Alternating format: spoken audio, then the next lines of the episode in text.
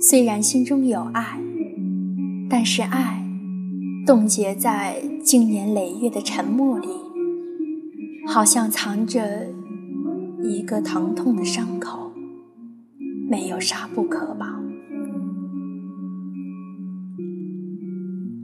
铁院的学子们，今天小铁给大家推荐的书是龙应台的《亲爱的安德烈》。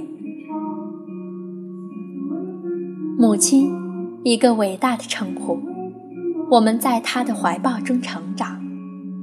她的爱是无限的草原，辽阔无边。她的爱像春蚕，默默无闻。他的爱像。这本书呢，是作于安德烈十四岁的时候，龙应台离开欧洲，返回台湾，就任台北市首任文化局长。等他卸任，回到儿子身边，安德烈已是一个一百八十四公分高的十八岁的小伙子，坐在桌子另一边。有一点冷的看着妈妈，他们是两代人，年龄相差三十岁，他们也是两国人，中间横着东西文化。失去小男孩安安没关系，但龙应台一定要认识成熟的大学生安德烈。于是。母子俩用了三年时间相互通信，龙应台认识了人生里第一个十八岁的人，安德烈也第一次认识了自己的母亲。收入此书的三十多封书信，感动了无数被亲子之间隔阂与冲突深深困扰着的读者，为读者弥平代沟。跨越文化阻隔，两代人沟通交流带来了全新的思维与方法。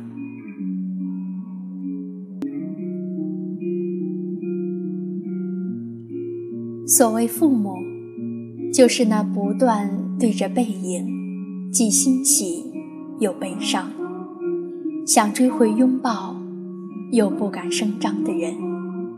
是啊。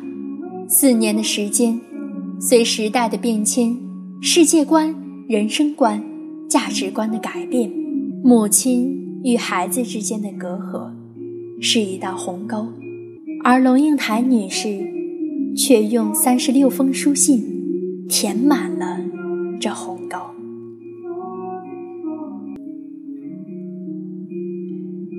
这位伟大的女士龙应台。一九五二年二月十三号，生于中国台湾高雄，一位现代作家，曾担任台湾文化部部长。一九七四年，他在台湾国立成功大学外文系毕业后，赴美国求学，后获堪萨斯州立大学英美文学博士。一九八八年，迁居德国。在法兰克福大学任教授。一九九四年至一九九八年，他的几部书相继发行。这些书呢，有《这个动荡的世界》《故乡异乡》等。一九九九年，龙应台出任台北市首任文化局局长。二零零八年，他在香港大学教授任上，获评为孔梁灵巧。杰出人文学者，龙应台以二百六十万人民币的版税收入，荣登作家富豪榜第十六名，引发广泛关注。二零一四年末正式卸任台湾文化部长，是不是很有女强人的味道呢？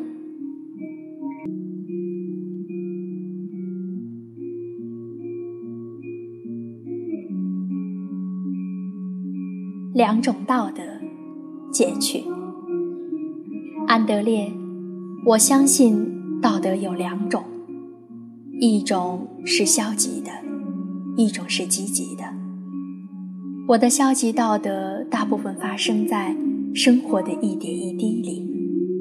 我知道地球资源匮乏，知道百分之二十的富有国家用掉百分之七十五的全球能源，所以我不浪费。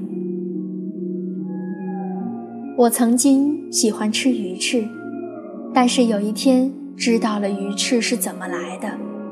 他们从鲨鱼身上割下鱼鳍，然后就放手让鲨鱼自生自灭。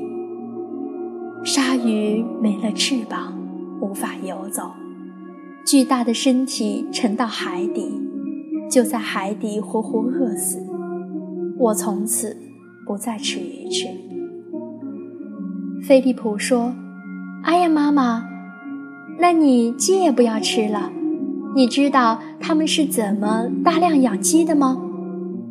他们让鸡在笼子里活活被啄成一堆烂肉，你说人道吗？我说，我又不是圣人，我只管我记得的，做得到的。道德取舍是个人的事，不一定由逻辑来管辖。我本来就不是熊掌。或喝什么胆汁，用什么中药，所以也无法用行动来抵抗人类对黑熊的暴虐，只好到银行里去捐一笔钱，给保护黑熊的基金会。消极的道德碰到黑熊的例子，就往积极道德小小迈进了一步。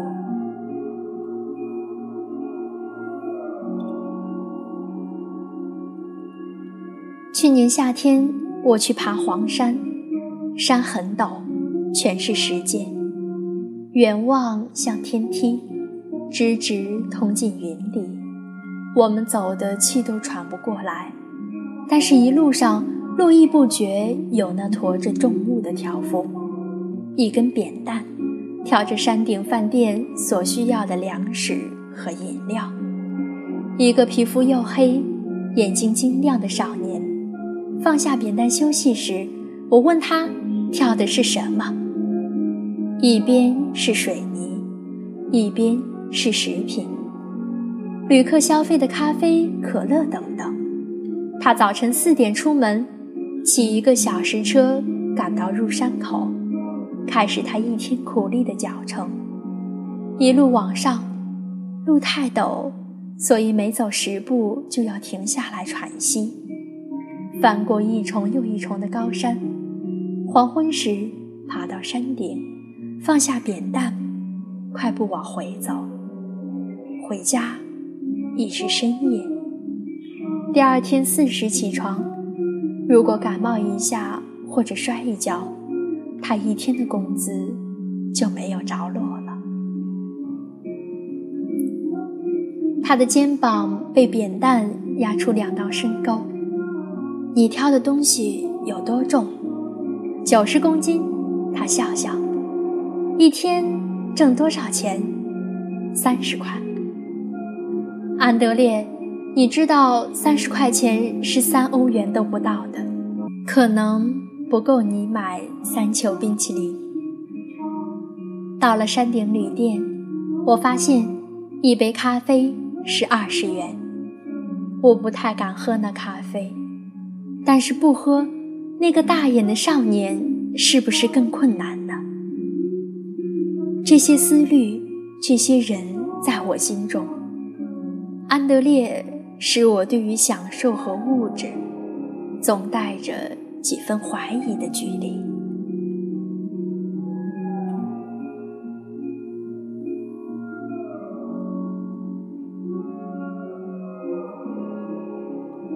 点点滴滴的话语，充满着母亲与孩子之间那一道鸿沟。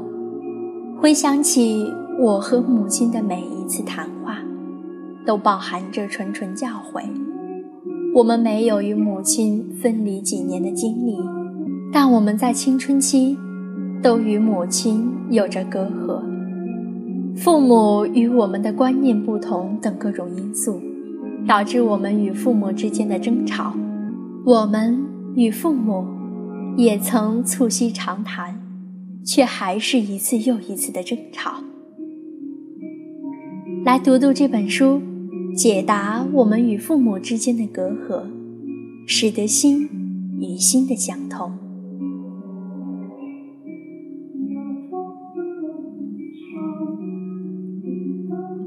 这期小铁 FM 到这儿就结束了，欢迎大家继续收听小铁 FM，同时也希望大家能介绍给我们更多的书籍，期待你们的声音。